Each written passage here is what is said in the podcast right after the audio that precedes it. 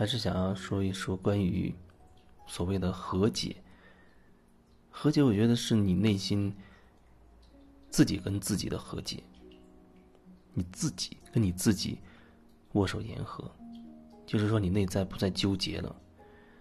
而这个东西本质上跟跟外在、跟外面发生了什么，或者跟另一个人没有多大关系。可是为什么？可能我也经常会觉得，你对一个人有看法，你可以和那个人当面啊，或者和那个人亲自去好好的去聊一聊。嗯，你把自己对对方真实的状态、真实的感受、想法之类的情绪，你可以跟他去聊一聊，沟通，甚至可以释放。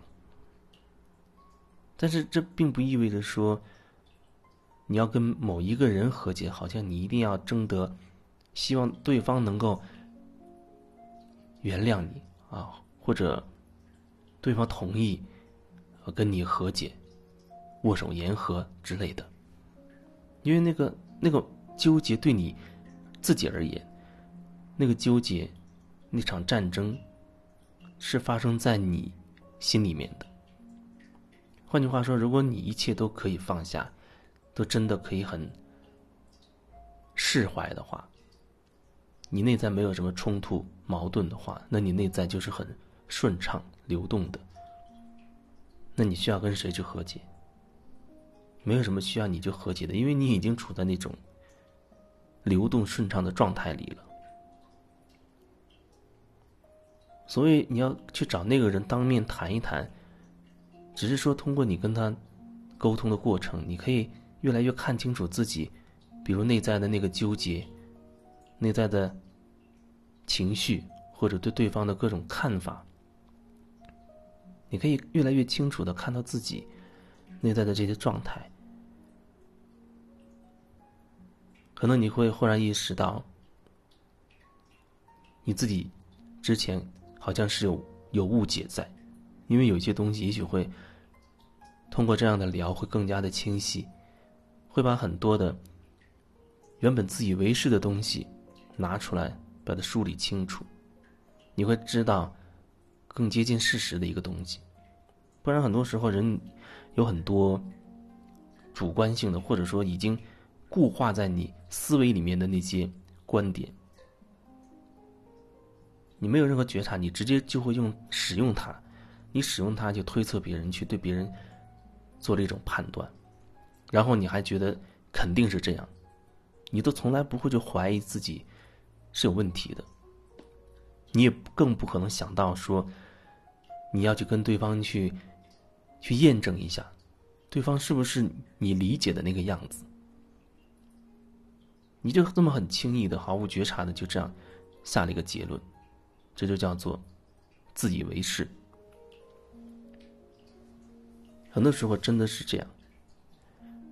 你并没有深入的去了解事情到底是怎么样的，对方真实的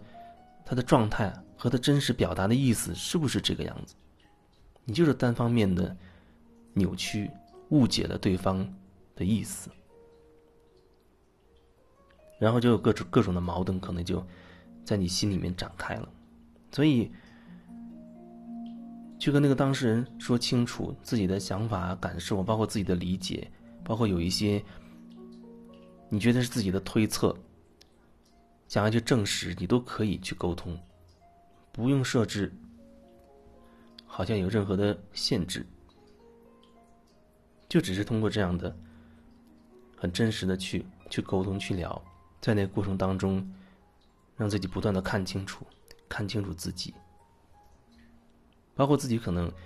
也有很多很多标准。你在按一些规矩、按一些标准去说去做，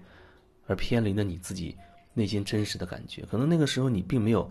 说清晰你自己真实的意图，甚至你还会觉得，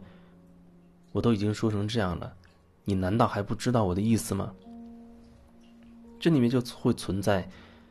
一种扭曲、误解。你不知道对方会怎么解读你的表达，因为你没有说清晰。你在希望着对方能够猜到你的意思，而你以为自己已经说的很明确了，可是那并不清晰。如果说大家能把这些东西可以很好的去聊开，那很可能会发现很多啊曾经不知道、不理、不了解的，甚至你会发现自己很多自以为是的地方。这样也很容易消除很多很多误解、误会，让自己更能看清楚自己，看清楚自己那一套那套模式、那些观念是怎么样捆绑住自己，让自己很无意识的就在运用它，然后导致了这样一系列的后果。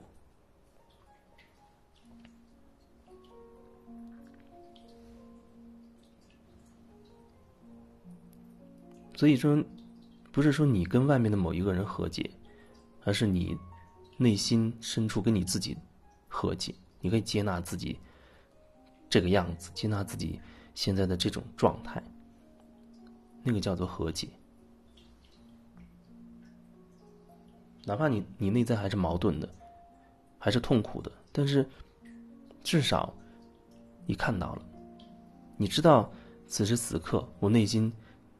还是有很多的困惑，还有很多的不甘心，但是我看到了，你能看到自己内在的这个真实的状态，已经开始在接近和解了，最终可能就变成一种所谓的允许。允许意思就是说，那个感觉它是流动的，你不会执着于说一定怎么样。你不会执着于说，我一定要解决内心的这些困惑和矛盾。当你有任何一个一定要那样的想法的时候，它就已经变得极端了，变得变成一种执念了。一定要，你一定要怎么怎么样，一定要和解啊！一定要我自己内心没有挣扎等等。不管那个内容是什么，都涉及到你一定要这样的一种一种模式。这模式本身，它就已经是会给你制造很多的困惑、很多的问题。一定要往往意味着你并没有做到你要的那个状态，你并没有得到你真正要的那那样东西，然后就会内心就会失去平衡，因为你有一个一定要的标准，而实际上你就没有得到，